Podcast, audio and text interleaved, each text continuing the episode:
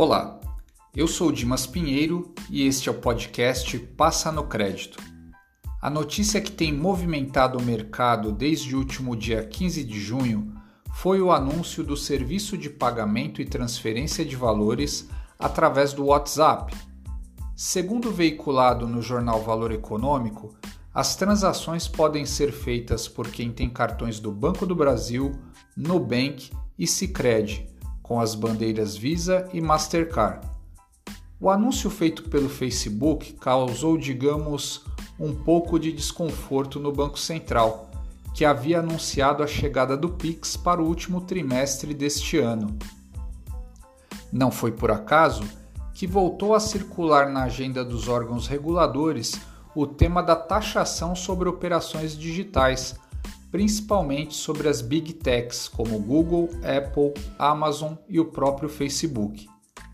Esse tema tem sido discutido na OCDE, tendo como principal argumento para a cobrança de impostos a comparação de que as big techs pagam em torno de 9% de impostos, enquanto que empresas comuns pagam cerca de 23%.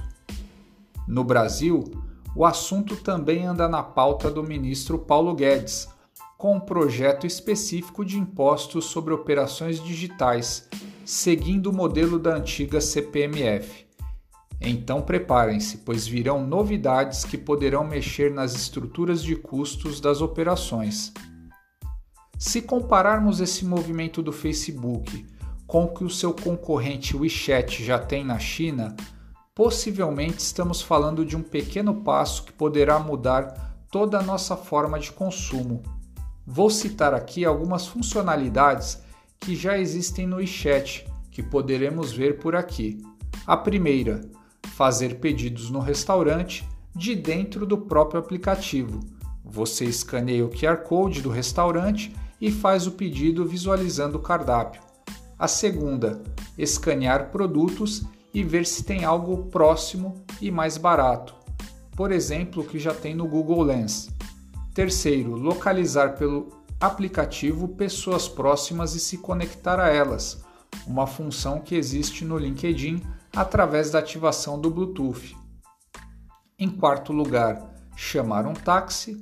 Quinto, agendar pagamentos como se fosse um débito autorizado, o nosso famoso DDA.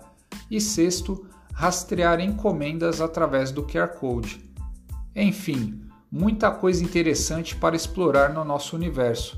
Espero não ter feito nenhum spoiler do que o Mark fará, mas nosso compromisso no Passa no Crédito é sempre compartilhar a inovação que pode ser utilizada no nosso segmento. Um abraço e até o próximo episódio.